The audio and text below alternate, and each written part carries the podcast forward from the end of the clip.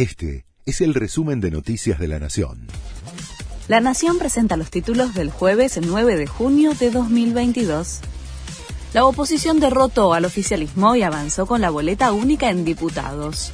17 bloques de la oposición unieron sus fuerzas en la Cámara Baja y lograron dar media sanción al proyecto que propone aplicar la boleta única de papel para que se use a partir de las próximas elecciones. Fueron 132 votos a favor, 104 en contra y 4 abstenciones de la izquierda. Ahora pasa al Senado, donde el oficialismo apuesta a frenar el impulso que trae de diputados. YPF les cobrará más caro el gasoil a vehículos con patente extranjera.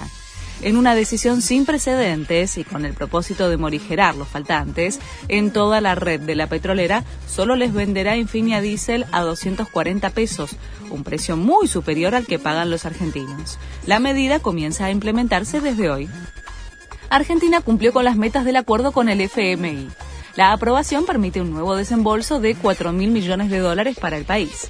En el comunicado, el organismo advierte que la posición fiscal de la Argentina se está viendo afectada por el shock de los precios de las materias primas y habla de reorientar el gasto público para cumplir con la meta de déficit primario.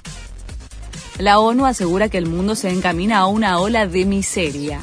El secretario general del organismo, Antonio Guterres, afirma que los precios de los alimentos están alcanzando máximos históricos por la guerra provocada por Rusia y que la falta de fertilizantes provocará que la escasez se extienda a todos los cultivos básicos, incluido el arroz, con un impacto devastador para miles de millones de personas en Asia y Sudamérica.